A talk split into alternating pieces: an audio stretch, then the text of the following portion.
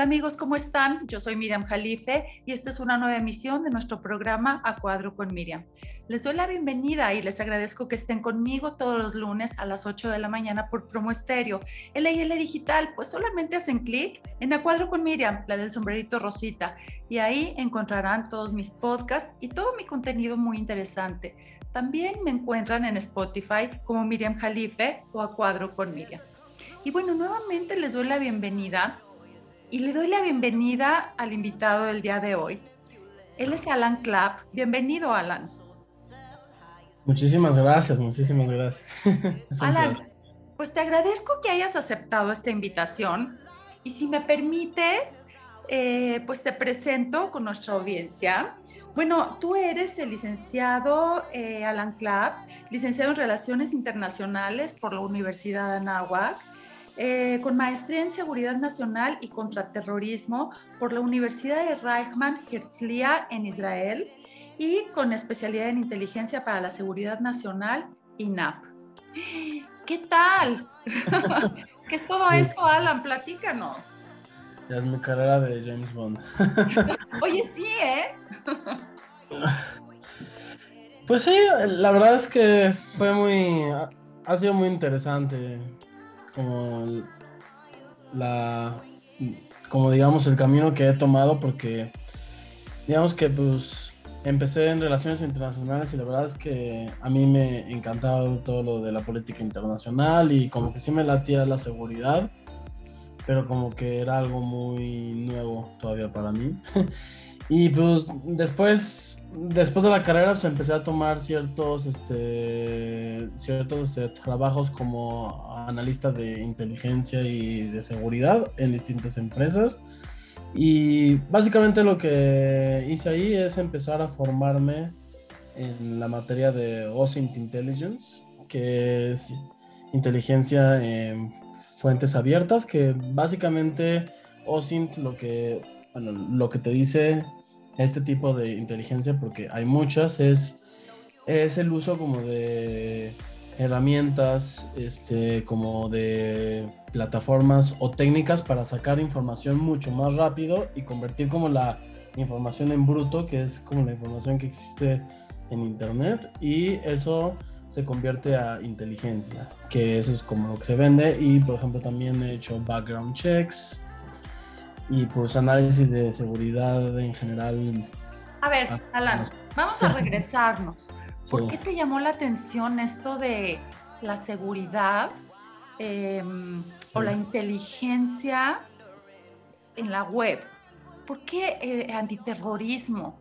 ¿Por qué, ¿Por qué te llamó la atención todo este tema? Pues, este, la verdad es que la verdad es que yo creo que una de las, no sé, como de las mejores maneras de afrontar el mundo en el, en el que vivimos es aprender de los, como de los riesgos y peligros que existen dentro de, dentro de el mundo tan importante que es el internet, ¿no? Y, y por eso justamente me fui metiendo cada vez al internet y me fui metiendo como cada vez más este detallado. Por ejemplo, empecé en el internet que conocemos que es la Clear Web y poco a poco ya hoy en día ya como analista de ciberinteligencia ya ya estoy mucho en la dark web que es todo un mundo y es algo la verdad que muy interesante. A ver, entonces, para que nuestra audiencia y bueno, obviamente yo estemos mejor enterados. La Clear Web quiere decir todas las redes que manejamos, nuestras redes sociales, el Internet, todo esto, ¿cierto? Sí, básicamente el Clear Web es, es el Internet que todos utilizamos en nuestro celular o computadoras y así, que representa el 10% de lo que existe en Internet, básicamente. A ver, hablando de esto, ahora que se usa tanto, y esta duda la, la tengo, todo se queda en la nube, ¿cierto? Aunque tú borres toda la información que, que hayas subido, por ejemplo, tú mandas una foto y después la borras, pero ya se quedó en la nube. ¿Qué es la nube, por principio? Así una breve explicación. Bueno, es que es un término un poco abstracto, pero tiene que ver con muchas otras cosas que no tan, o sea, que puede que no sean ni siquiera tan este, eh, tecnológicas, ¿no? De que, por ejemplo, cuando uno sube información a Facebook o a Instagram y no sé qué, realmente en las políticas de privacidad, o sea, lo que, les, lo que estamos diciendo es que nosotros le entregamos nuestras imágenes a Facebook y realmente nuestra información ya pertenece a Facebook. Y por ejemplo, muchas veces que es algo interesante es de que, que bueno, es un poco como lo que decías, todos nosotros tenemos un rastro en internet, o sea, todo queda registrado, todo hay, este, hay, por ejemplo, de páginas internet que tal vez hoy en día ya no existen, hay páginas este, que, o sea, que su función es, este, es ver la versión de la página de internet a lo mejor hace 5 o 10 años, ¿no? o hace un año. Entonces, o sea, realmente es muy importante nuestra presencia en internet porque todo tiene una huella digital y todo tiene como un registro de lo que hacemos. Quiere decir que tú puedes ver, por ejemplo, fotos, si tú quisieras, ¿no? Eh, obviamente sé que, que no, no es tu función, ¿no? Eh, tú podrías ver fotos de cualquier persona que subieron hace dos años, por ejemplo, aunque las hayan borrado de sus redes. Si tú te das a la tarea de buscarlas. O sea, tal vez yo no porque soy usuario, pero, o sea, pero, o sea, yo no porque tal vez yo soy, o sea, yo igual, aunque investiga, tal vez si esas fotos fueron eliminadas, tal vez sería mucho más difícil como encontrarlas pero no significa que esas fotos no existan, o sea, como en los este, servidores de Facebook, ¿no? Por ejemplo. Ahora, mencionaste que la Clear Web no es ni el 10% del Internet que usamos. ¿Por? Pues porque la Clear Web, como dije, es el 10% del Internet. Y básicamente, o sea, ya la Dark Web ya ocupa, o sea, la Deep y Dark Web ya ocupa todo lo demás. ¿Qué es? ¿Qué es la Dark Web? Bueno, eh, para que nuestra audiencia sepa, titulamos este programa Navegando en la Dark Web. ¿Qué quiere decir la Dark Web? Pues mira, la Dark Web es, es la Internet oscura y básicamente la diferencia entre el Internet que usamos y la Dark Web es que en la Dark Web no hay o sea, no hay como censura, ¿no? O sea, no hay como censura de, información para bien y para mal. Por ejemplo, en la dark web se pueden encontrar, este, puedes tú contratar hackers, este, asesinos, este, ahí está la cuna de la, de, la pornografía infantil. O sea, ahí puedes tú comprar este, tarjetas de crédito de distintas de distintas empresas, tanto nacionales como, como internacionales, descargar bases de datos. Em, hay este, mercados de drogas, o sea, realmente, y esto me estoy yendo mucho a la parte de mercados, pero también si nos vamos como a la parte ya de, de grupos este, delictivos y de, de este terrorismo, ya, de hecho ya los grupos este, terroristas ya no están en, ya casi no están en la clear web, o sea, en la internet este, superficial, ya casi ya todos se están yendo hacia allá porque es mucho más fácil moverse en la oscuridad y por ejemplo y ahí dentro de la dark web se intercambian este materiales este radicales para hacer bombas para distintas cuestiones. Quiere decir que obviamente, bueno, obvio esto es ilegal. Sí. Pero las autoridades saben que existe. ¿O por qué no se cierran estas redes? O sea, ¿cómo, es?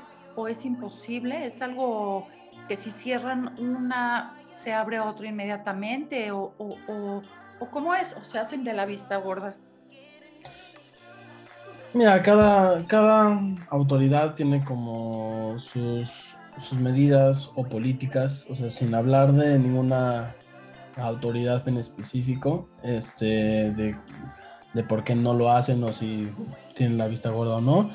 Lo que sí te puedo decir es que pues hay un principio básico de seguridad que lo usan en, en, terrorismo, por ejemplo en la guerra, en las guerras de Medio Oriente las usan mucho que a veces dejan vivir ciertas como o personajes o entidades este, terroristas como para vigilar, o sea, como para seguirle su monitoreo. O sea, es por eso que muchas veces foros de la dark web eh, ilegales y cosas como de trata de personas a lo mejor, o drogas, o, o delitos mucho más fuertes, este, a veces dejan abiertos esos este, portales porque tipo las instituciones de seguridad también ellos monitorean estos foros y también ellos tienen sus propios hackers y o es como una lucha de hackers. Entonces tipo ellos así pueden eh, pues agarrar a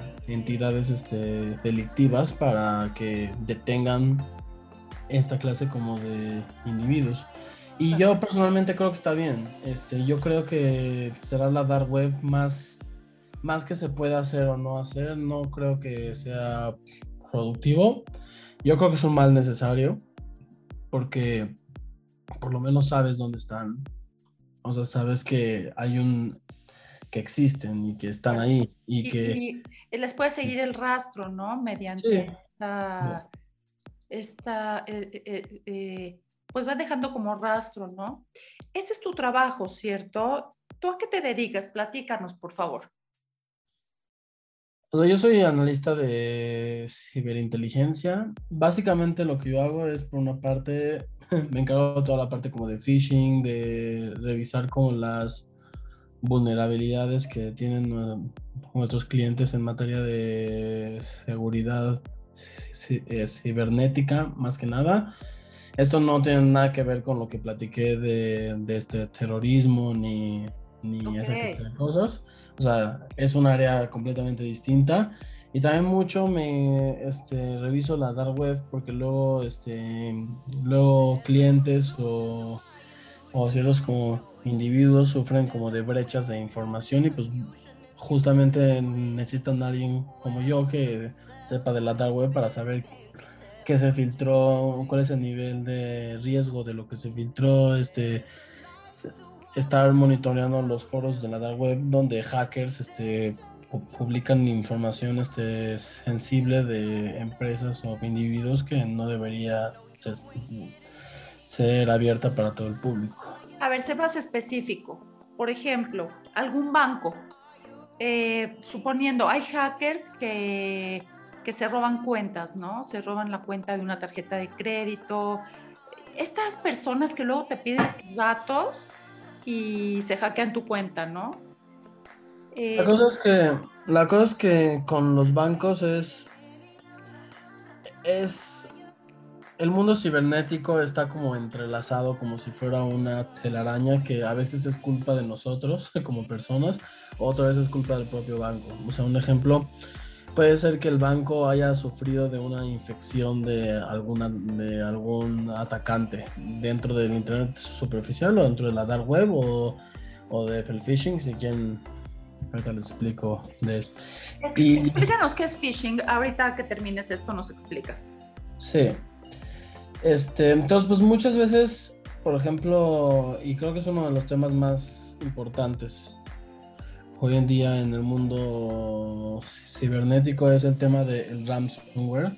Que, es el ransomware? Es un tipo de ataque cibernético que lo que hace es que pues infecta tu computadora mediante distintos métodos y lo que hace es que básicamente secuestra tu computadora, igual que un secuestro este, tradicional, no la puedes usar este, y o sea, por ahí te dice tu computadora está secuestrada, o sea, toda tu información de tu computadora no la puedes usar hasta que tú pagues este, una cierta cantidad de bitcoins, ¿no?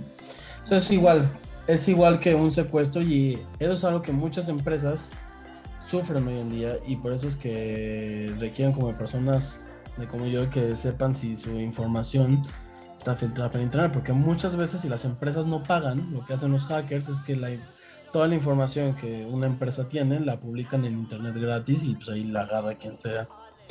Entonces, pues Entonces todo un mundo muy interesante. Esto, esto que hubo, eh, se me fue el nombre ahorita, una persona que delató al gobierno de Estados Unidos. Em, él fue un hacker. Sí, sabes de quién te hablo, que estuvo viviendo en, en un aeropuerto mucho tiempo, luego pidió asilo, etcétera. Sí, Snowden. Ajá. ¿Qué hizo él? ¿Hackeó toda la información del gobierno de Estados Unidos o cómo, es, cómo fue? Eso es ilegal, ¿cierto? Sí, o sea, Snowden trabajó para, él trabajaba para el, para el FBI y pues básicamente lo que pasaba con Snowden es que él, bueno, él trabajaba dentro del FBI y él filtró información que es confidencial a, digamos, al exterior. O sea, por sus razones este, eh, personales de que pues, a lo mejor el FBI estaba haciendo cosas que a lo mejor moralmente no eran muy decentes como, como monitorear o vigilar o lo que sea, pero, pero sin justificar a Snowden, o sea, sí, una, una fuga de información sí es, sí es grave, o sea, sí es bastante grave.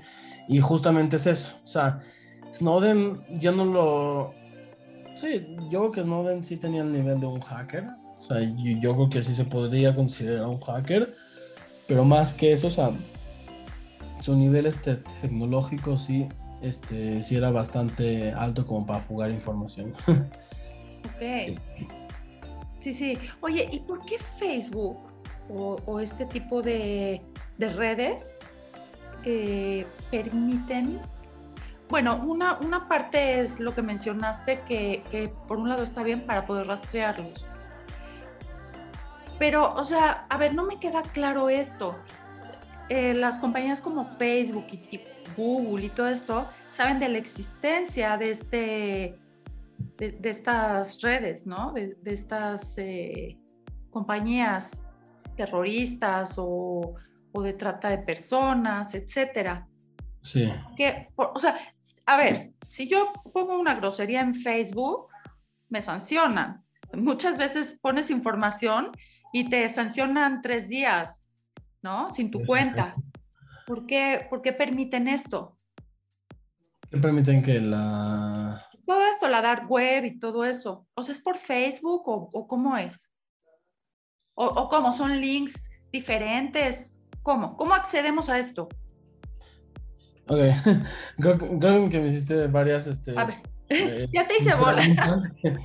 varias preguntas, pero la primera pregunta que es en cuestión de Facebook, Ajá. Em, la pregunta interesante que lo podríamos ver en Facebook o en Twitter es qué onda con la censura ahí, ¿no? Que creo que será como tu pregunta de por qué, o sea, de por qué hay grupos como delictivos y Facebook lo, lo permite. En ese caso, Facebook y las cuentas y las redes sociales tienen una cierta este, eh, política como de tolerancia.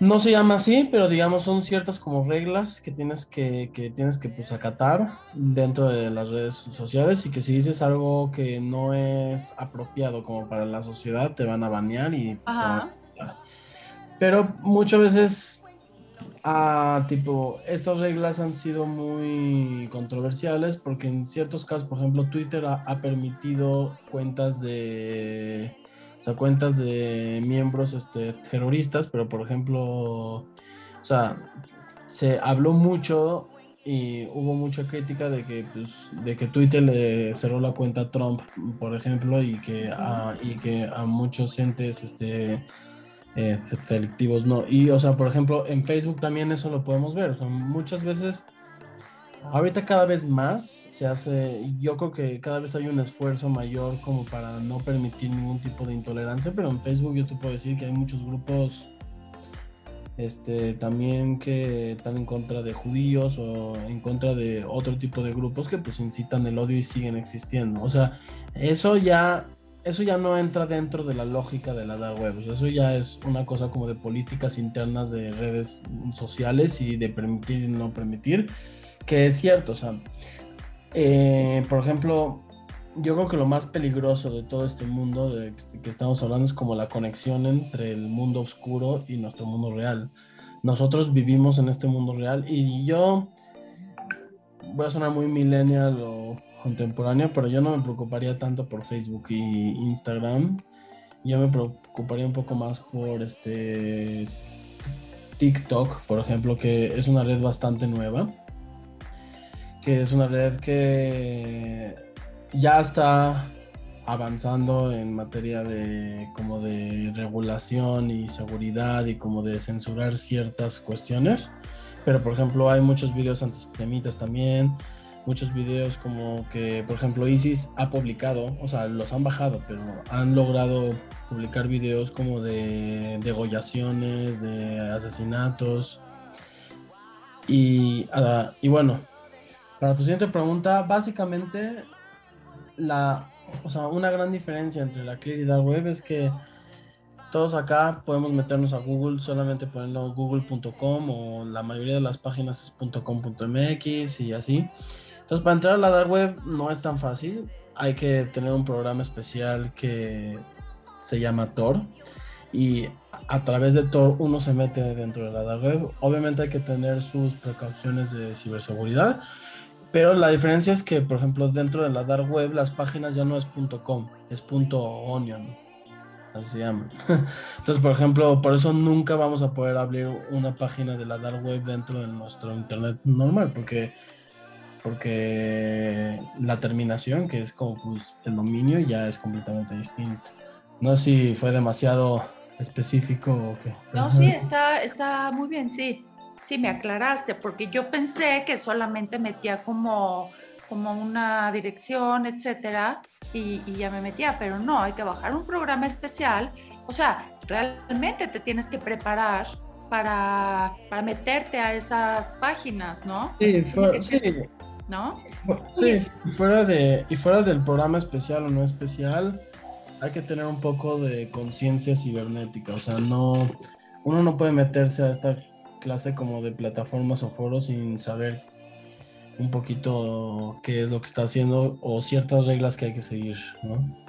Oye, no, y aparte el riesgo que corres, entonces metiéndote a esas plataformas con la misma gente, ¿no? Obviamente no le recomendamos a nuestro público ni a nadie, ni siquiera por curiosidad que lo haga. ¿Qué riesgos corre una persona común no sé, algún chavo que por curiosidad se quiera meter a explorar ahí. ¿Qué pasa? ¿Qué puede pasar? ¿Qué riesgos corre? Este, no, mira, creo que es importante decir que también hay un tabú importante en el tema de, de la dark web. Eh, hay muchos riesgos en el cuestión de que, por ejemplo, Bueno, creo que una diferencia importante de riesgos, por ejemplo, nosotros también estando en nuestro internet que usamos, también estamos riesgosos a la parte de la interacción con personas desconocidas. Por ejemplo, hemos oído más de una persona que a un primo, una amiga, una hija o lo que sea, le, pues algún desconocido le ha, le ha hablado en Facebook o en Instagram y han habido casos donde eh, han salido y no sé qué y han pasado cosas. O sea, eh, perdón, quieres decir, puede ser un adulto que se esté haciendo pasar por un chavo, este, que emocione a una niña, que se queden de ver en algún lugar, la secuestran, etcétera, ¿cierto? Sí, eso es algo, sí, eso es algo, sí, es algo que ya sabemos que existe, o sea, simplemente fue como un tipo de ejemplo que eso ya sabemos que existe dentro de el internet que usamos, ¿no? Y la diferencia con la dark web es que ya no estás hablando con ya no estás hablando con un típico, pues a lo mejor estafador que puede ser, llegar a ser peligroso. O sea, dentro de la dark web lo peligroso es que estás, estás en el tráfico, bueno, estás en la, eh, navegando con terroristas, con hackers, con gente que sabe de la dark web, con gente que también tú al usar Tor, tú ocultas tu identidad. Entonces, tipo, mira, tampoco hay que verlo como un tabú de que si ya te metes a la dark web ya ya te van a hackear y ya, y ya algo malo te va a pasar. No, o sea, tienes que tener ciertas este, como precauciones de qué hacer y qué no hacer. Y por ejemplo, básicamente el riesgo dentro de la dark web está en el tema de la interacción. Por ejemplo, si tú te pones a comprar este de tarjetas de crédito eh, robadas, este, droga, eh, armas, porque hay muchos mercados de armas también en la dark web. Hay dos riesgos. Uno es en la parte legal, porque como yo les había dicho, tipo, por más que la dark web se vende como algo libre, las agencias de inteligencia y de seguridad sí, sí monitorean eh, estas páginas ilegales, o sea, sí se sabe que se monitorean, que está bien que lo hagan para que detengan el crimen. Y este y lo y lo monitorean, pues muchas veces gente ha comprado armas y no se protegen y no sé qué, y les acaba llegando el FBI a su casa, sino que por qué estás comprando cosas. O sea, una es la parte legal que puedes acabar en la cárcel por comprar revistas o por comprar eh, o, por recibir contenido de grupos este, terroristas, que por ejemplo hay un grupo terrorista que, que, te, que en una revista te dice cómo hacer una bomba desde, desde la cocina de tu casa. o sea, cosas así peligrosas. Y, y fuera de eso, en, en la dark web hay otro tipo de redes sociales también. O sea, por ejemplo, hay muchas redes sociales. Una rusa que se llama BK. Hay la famosa 8chan, que creo que ya no existe, pero hay, o sea, pero hay, es como la terminación de los chanes. Hay muchas redes sociales son los chanes. Que bajo estas redes sociales se han organizado muchos atentados en Estados Unidos de niños que compran armas y o por ejemplo de grupos supremacistas o nazis que se, que se organizan para, para hacer este, ataques y toda esta clase de cosas. Entonces, básicamente tú como usuario depende qué tan dark te quieras ver, ¿no? O sea, por ejemplo, si, si compras tarjetas de crédito en, y cosas ilegales en la dark web, puede ser que uno por una parte es la parte legal que ya dije y la otra parte es no sabes a quién estás comprando entienden? O sea, por ejemplo, no sabes si al dealer que le estas comprando de drogas, pues te encuentras con él y te mata o, algo así. O sea, yo lo que considero peligroso también es a la hora de recibir y entregar cosas, pues no sabes, o sea, yo que la calidad, no calidad, pero la, el tipo de personas que te están ayudando en lo que quieres conseguir es un mundo mucho más dark. Y este, y no hablemos del tema de los asesinos, por ejemplo, de, y de esa clase de cosas. No, no quisiera, a lo mejor no te lo debo preguntar y ya tú me contestarás si crees que es prudente. ¿En México existen este tipo de, de asociaciones o de, grupos terroristas? Entiendo, bueno, eh, estamos en el país con más eh, narcotráfico y grupos de narcotraficantes, etcétera. Pero esto también se maneja por las redes. E, estos cárteles, este tráfico de armas, o, hay países como los países del Medio Oriente, en donde los actos terroristas son más frecuentes por medio de las, de las redes o la afiliación ¿no? a estos grupos terroristas. Mira, este, digamos que aquí en México, o sea, la lógica es más o menos la misma, ¿no? Este, por ejemplo, a nivel, son, todos sabemos que hay este grupos de narcotráfico en México y así como los grupos terroristas, ellos también tienen foros dentro de la dark web y ellos también se mueven dentro de la dark web como muchos grupos este, terroristas.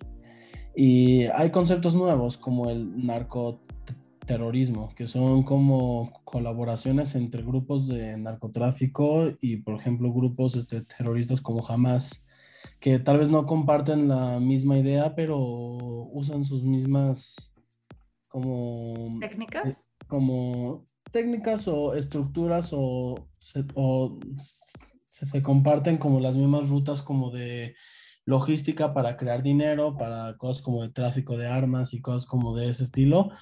Este, yo la verdad no te puedo decir exactamente si hay grupos terroristas en México, ¿no? Porque creo que ya sí es un es una información un poco más este, sensible, pero, pero lo que sí te puedo decir es que sí, o sea, así como en cualquier país, en México también hay grupos este, eh, delictivos y pues no es un secreto que el narco existe.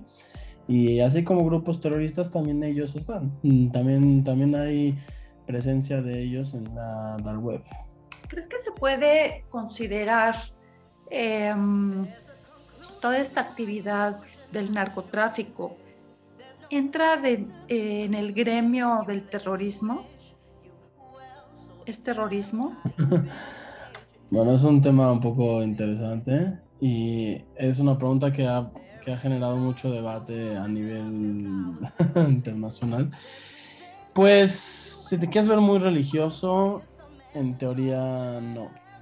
Mm, o sea, el narco no se puede considerar como terrorismo, porque el terrorismo, una de sus principales eh, características es que el terrorismo tiene que tener una motivación este, política, siempre.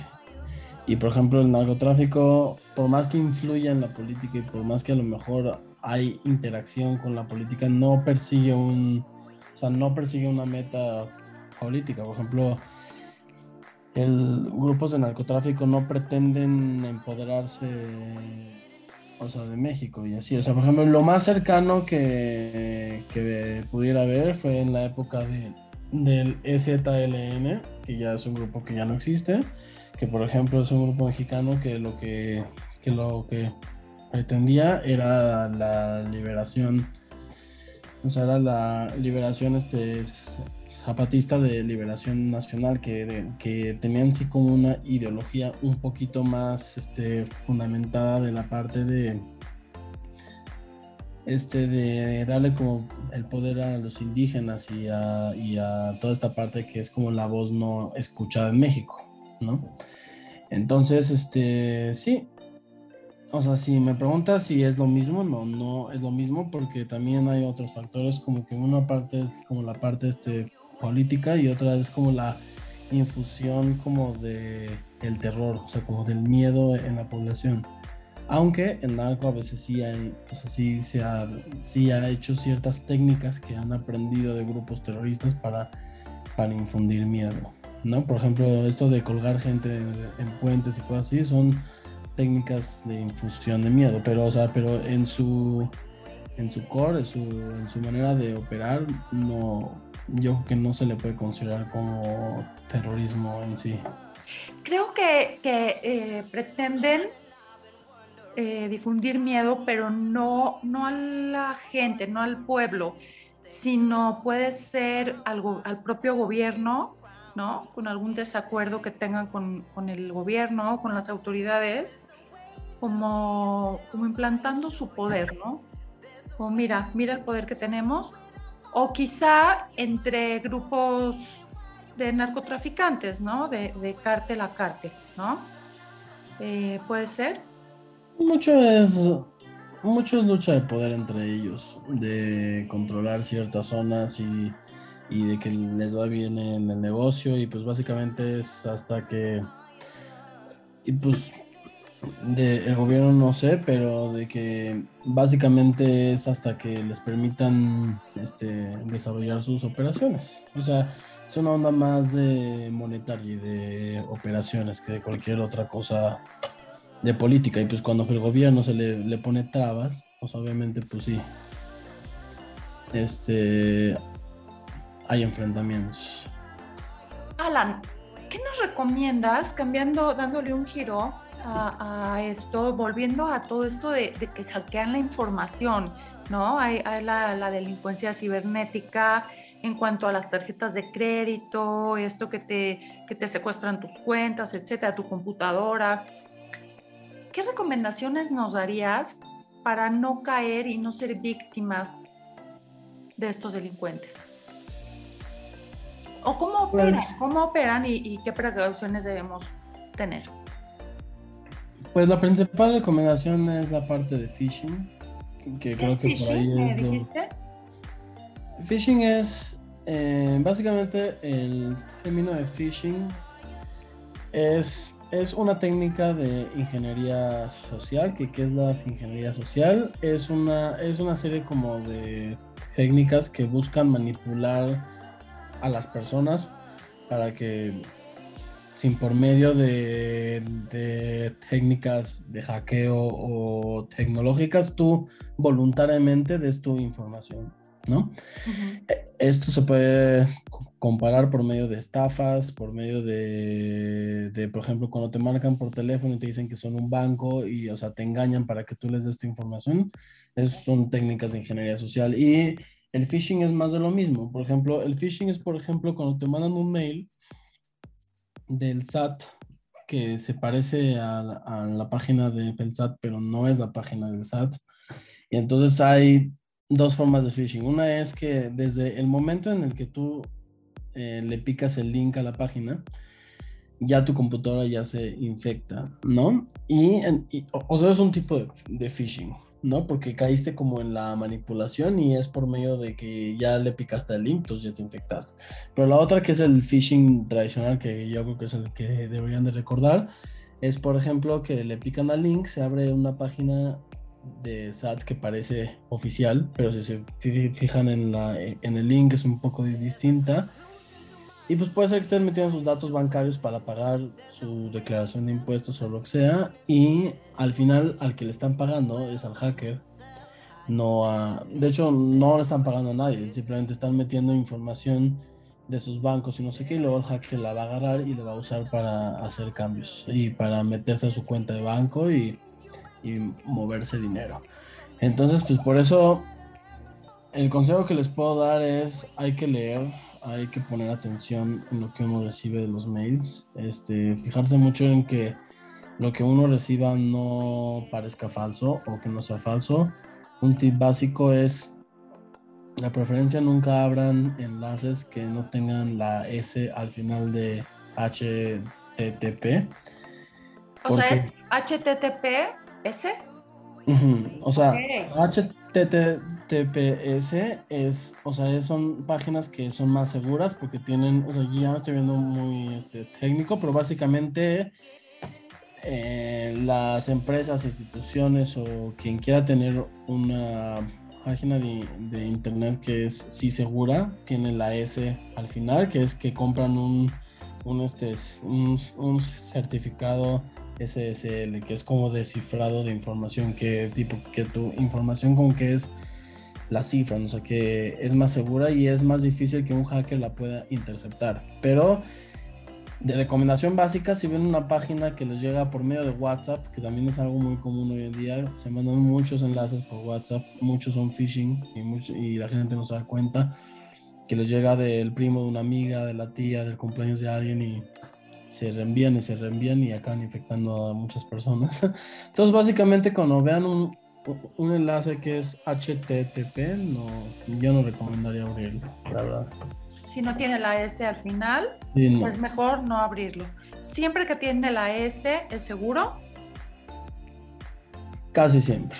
O sea, de casi siempre, o sea, también, también hackers o, o gente maliciosa que quiera hacer más daño este y ya pagando también se puede pagar un o sea ese tipo de certificado pero por lo general eh, la, mayoría de las páginas de phishing y de esa clase de cosas no tienen la S al final. O sea ya cuando tiene ya con un atacante usa la S al final ya es un ataque un poco más este detallado. O sea ya es un ataque muchísimo más estructurado.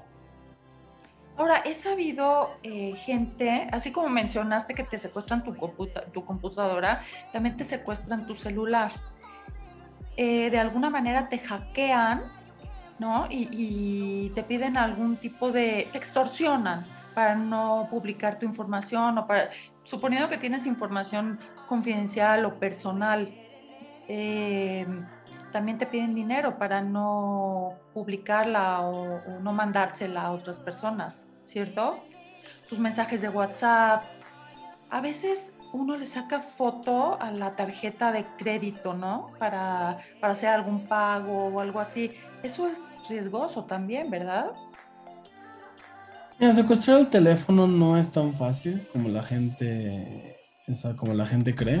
O sea, no es secuestrar un teléfono, no, si necesitas un nivel un poquito más elevado este y no no es tan fácil de interceptar este teléfonos sí se puede hacer pero eh, yo te diría que hay maneras mucho más fáciles que la gente se tiene que cuidar. Por ejemplo, por eso siempre hay que actualizar los celulares, estar revisando que tengamos la última actualización de seguridad, porque pues muchas veces no es un problema ya de, o sea, yo te diría que más que hackear de tu celular, alguien puede encontrar una vulnerabilidad dentro de la cámara, por ejemplo, y entonces te pueden estar vigilando desde la cámara de tu celular pero eso no es un hackeo, es, es una vulnerabilidad que un hacker aprovechó y entonces o utiliza tu cámara para eso.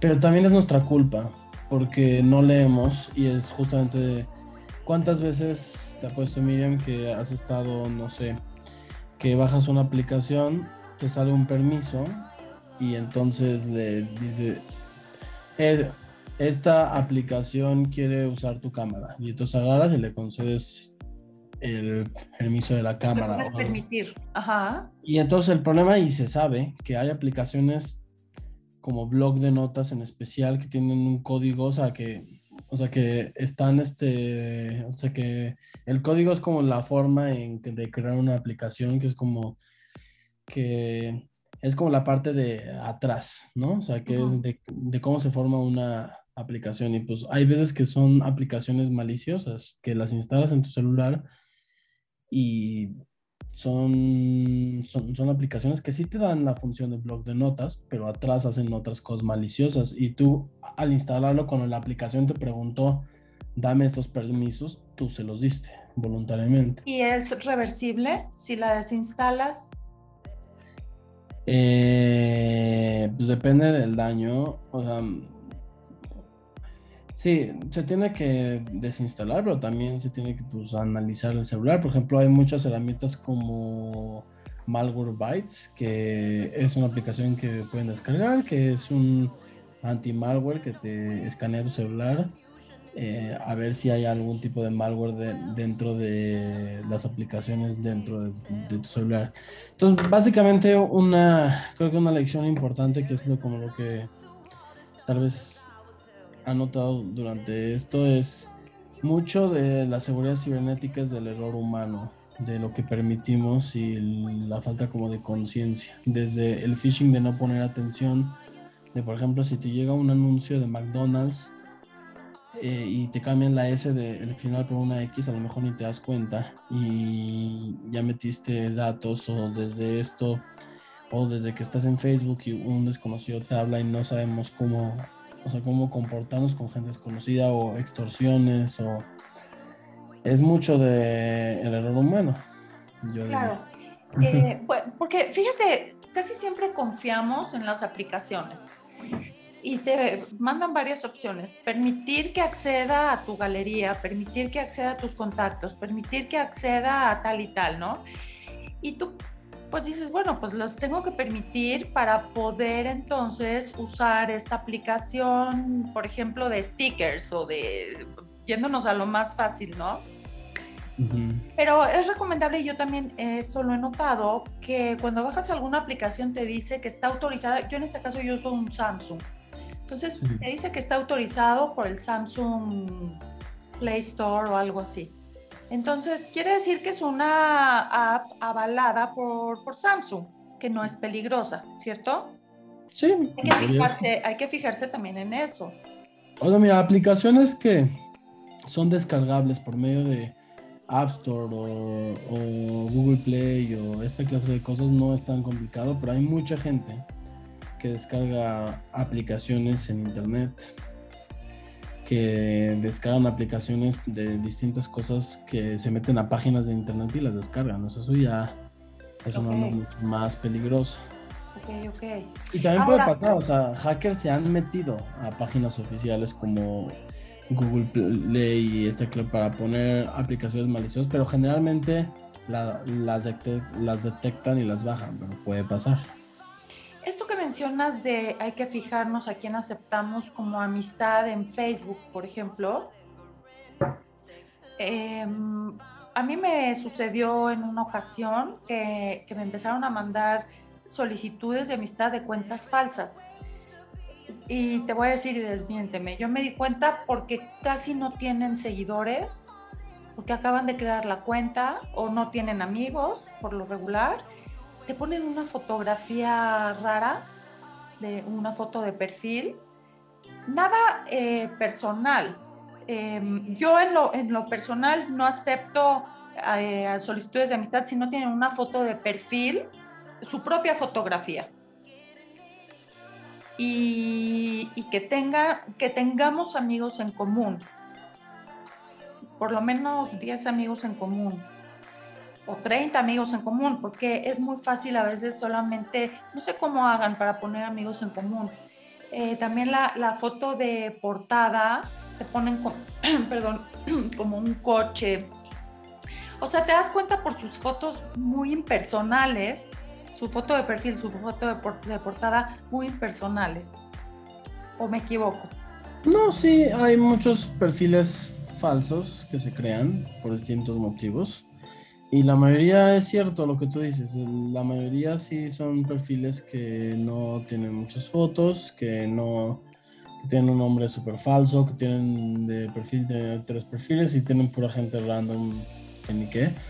Pero hay que tener cuidado porque, o sea, yo he visto perfiles que sé que son falsos, que están construidos y están construidos para o para el bien o para el mal. O sea, digo para el bien es que los usan como tipo espías cibernéticos, por decirlo de cierta forma, como perfiles que no son falsos, pero los usan para investigar dentro de redes delictivas, ¿no? O sea, por ejemplo, redes como de white supremacist o, o, o grupos que pues a lo mejor es un perfil que se hace pasar por... ¿Qué quieres? Por cualquier grupo y, o sea, como para sacar información, ¿no? O sea, pero, pero te estoy hablando de un caso muy extremo. Son casos trabajados, empresariales, son casos de avatares que tienen amigos y se forman amigos y son perfiles de años y años que los ves y tienen 300 amigos, publican, hay gente que les pone like, o sea, ya están metidos. Pero eso ya te estoy hablando de otra cosa por completo, pero, pero, pero justamente en lo que te estoy diciendo, sí, o sea, yo creo que son buenas medidas las tuyas. Eh, o sea, eso que dices de que solamente tenga 10 amigos y así, son cosas que por lo menos tenga alguien en común. Sí, solamente hay que tener cuidado de quién es el topo, básicamente. Eh, también eh, no subir fotos, por ejemplo, en, ahora los niños, bueno, los niños casi no usan Facebook, creo que ya usan Instagram y creo que ya hay nuevas redes, pero luego se suben con el uniforme de la escuela o afuera de la escuela. Las placas de los coches también, ¿no? Miren mi coche nuevo y ahí está la placa. Eh, la casa, ¿cierto?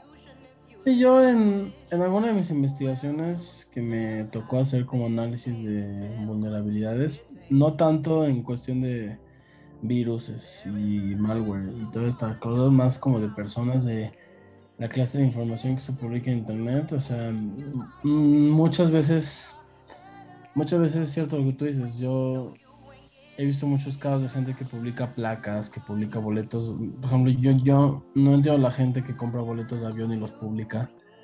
Y cosas, y, y boletos de avión o cosas como de, ah, ya deposité esto y no sé qué, y publican básicamente su estado de cuenta en internet y su nombre por ejemplo, en el caso de influencers es muy común.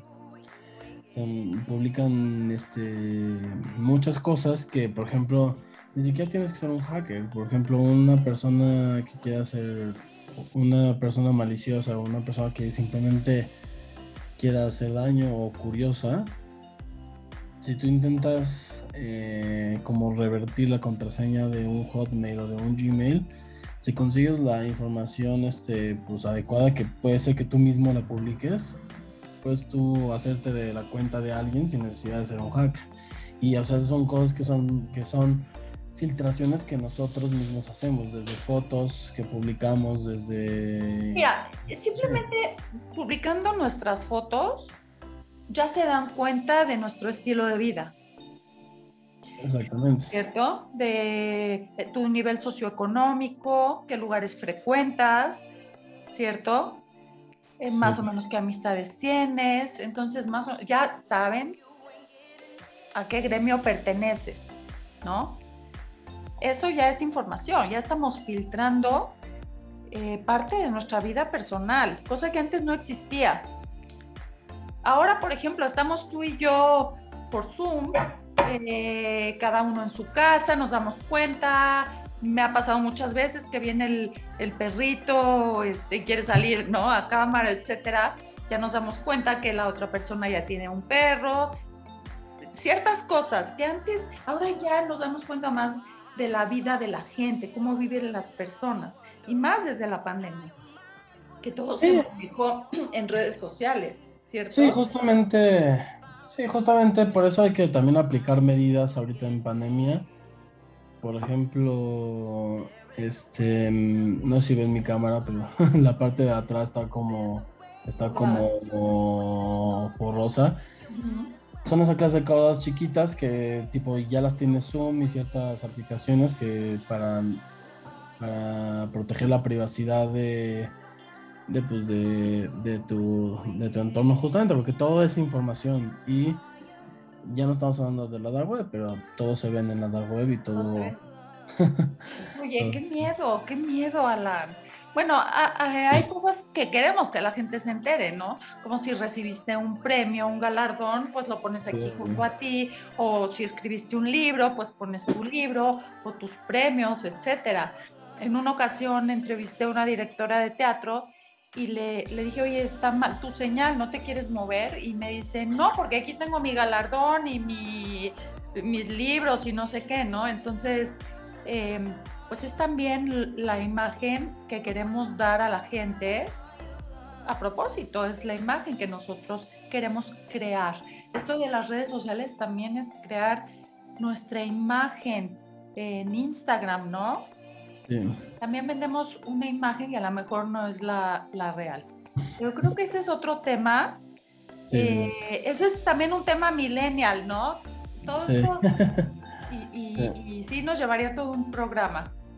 Alan, qué interesante plática. Este, la verdad es que es un tema. Sí le quiero platicar a nuestra audiencia que te pregunté antes de empezar el programa qué, podemos, qué temas se pueden tocar y qué temas no, porque es algo muy delicado. Sí. Realmente es muy delicado. Y bueno, este programa pues, pues trasciende fronteras, ¿no? Es escuchado por muchas personas, pero sí nos dejó en claro eh, muchas dudas, muchas dudas que yo tenía sobre lo que es la dark web, pero también es peligrosa, la clear web se llama, clear web, sí, obviamente superficial. Exacto, y, fíjate, tan solo con esto damos eh, a notar quiénes somos, cómo vivimos, etcétera, y esto también es peligroso. Así es que hay que tener mucho cuidado con las redes sociales. Es un bien porque realmente también nos beneficia mucho en cuanto a negocios, en cuanto a ¿no? negociaciones, relaciones, etcétera. A mí en mi, en mi carrera como artista y, como conductora y locutora, digo, me ha sido, eh, pues me ha servido muchísimo esta red de Facebook, etcétera. Sin embargo, también hay que tener cuidado con quién interactuamos. Así que si notamos algo raro, inmediatamente tomar precauciones, ¿no? Sí, sí. Estar como conscientes, tener, tener precauciones y más al moverse en internet hay que, porque pues todo tiene su huella digital. O sea, así como nosotros tenemos una huella, un registro y un ranking en la vida normal, en, internet también, y más. Oye, oye, así tenemos un registro como, como ciudadanos y todo, también tenemos un registro en las redes sociales. Ya somos alguien ¿no? Que, ya aparecimos en redes sociales y dejamos ahí, como tú dices, ¿no? Y la otra es también recomendar a la gente que ni de broma se meta a estas páginas eh, tan peligrosas, porque no sabemos con quién nos topamos, ni de broma, ni siquiera... Sí, a las páginas, a las páginas ilegales sí yo diría que no se metan pero también una parte que ya no hemos hablado es también la dark web tiene, o sea, tiene su lado bueno. O sea, por ejemplo, es interesante el concepto que que la dark web no hay no hay este censura con, respecto a información. Se, puede encontrar mucha información que tal vez en el internet normal no encontraríamos. Y, también ayuda, por ejemplo, gente que no tiene voz o gente que, que le cuesta trabajo pues hablar, o sea, que no tiene como libertad de expresión y quiere decir como cosas anónimas. Hay páginas de la dark web que les da la posibilidad a esas personas por ejemplo, en el caso de, México, en el caso de México, muchos este, como medios de comunicación o varios tienen un foro dentro de la dark web que es para este para testimonios anónimos y esa clase de cosas. Claro, oye, con todo esto, bueno, eh, y rapidísimo, eh, porque se nos acaba el tiempo, pues yo eh, tuve, he tenido programas con respecto a esto de, la matanza de las mujeres en, Juárez, ¿no? Y las mujeres, las mamás de estas chicas o los familiares que a veces no son escuchados. Quizá en estas páginas los escuchen, puedan, puedan expresarse, ¿no? Sí, claro. Mm, digo, la dark web lo más popular es la, es la pornografía infantil, los, las cuestiones delictivas, este, cosas atroces, o sea, sí es lo más popular, pero, pero también hay una parte buena que es la parte de la libertad de expresión que, como tú dices, yo, yo personalmente no lo he visto, pero estoy casi seguro que hay este, testimonios de, de tales mujeres de Juárez que se están escondiendo y así y hacen un testimonio y está ahí. Y son cosas que pues a lo mejor no pueden hablar, no por el gobierno, sino tal vez por... Quizá, hay movimientos en beneficio también de la comunidad y de la sociedad, ¿cierto? Exactamente, tal vez no pueden hablar por ciertas cosas y, y lo pongo, no es, un, no es un problema nacional, es un problema internacional que así como... Así que pues hay mucha gente que pues ni siquiera por culpa de gobiernos, ni en el caso de, México lo diría, sino, sino por grupos delictivos, organizaciones, por lo que sea. Claro. No pueden hablar y... Pues, pues es la modernidad, Alan, es la modernidad, es el mundo en el que vivimos y bueno, hay que estar siempre bien informados. Alan, te agradezco muchísimo que hayas estado conmigo en este espacio aclarando todo esto y explicando todo esto tan interesante. Eh, dinos tus redes sociales. Si alguien quisiera consultarte, hacer alguna consulta, contratarte, ¿te puede contactar en alguna red social? Este, la verdad es que no soy muy, bueno con las redes sociales, justo por el tema de seguridad. La verdad es que prácticamente las tengo cerradas. pero, pero sí, pero si no, luego les paso la información para que me puedan seguir. cualquier cosa, si no, que me pregunten a mí y, yo, eh, bajo tu autorización, pues ya doy, doy tu información.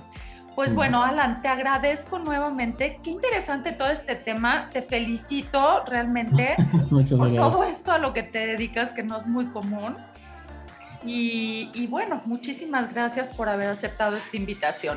Te agradezco mucho. Es un placer. Y, bueno, bienvenido siempre. Y bueno, yo agradezco a toda mi audiencia que nos hayan acompañado en este emisión.